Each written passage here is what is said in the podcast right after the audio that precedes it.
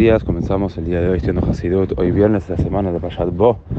Vemos en la sexta día de la Parashá como Dios dijo a los judíos que el animal que habrían de comer esa noche se, denominará sacrificio pascual, Corban Pesach.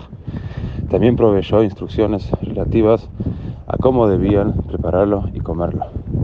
Como dice el versículo, Ulkachtem Ezov, el Amashkov, Hamezuzot Min Asher Basaf ordenó Dios a Moshe que dijera al pueblo, debéis tomar un manojo de hisopos y con él apliquen sangre del sacrificio pascual en el dintel y los dos marcos.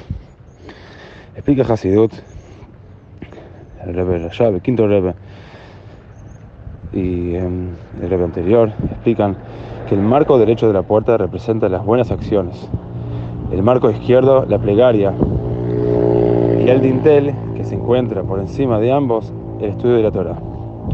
Juntos, los tres conforman una vida completa y equilibrada, que nos permite cumplir con nuestra misión divina de hacer del mundo una morada para Dios.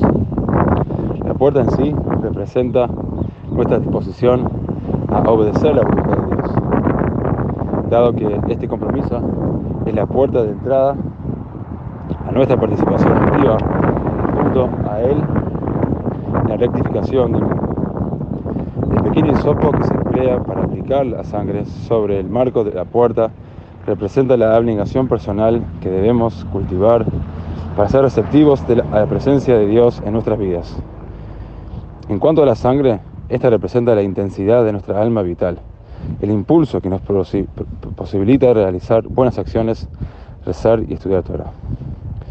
Todo éxodo personal de un Egipto requiere que apliquemos humildemente nuestra vitalidad nuestra vitalidad, perdón, a la acción, la plegaria, el estudio de Torah, y que todo sea realizado con un renovado compromiso para con nuestra misión divina en la vida. Shabbat Shalom.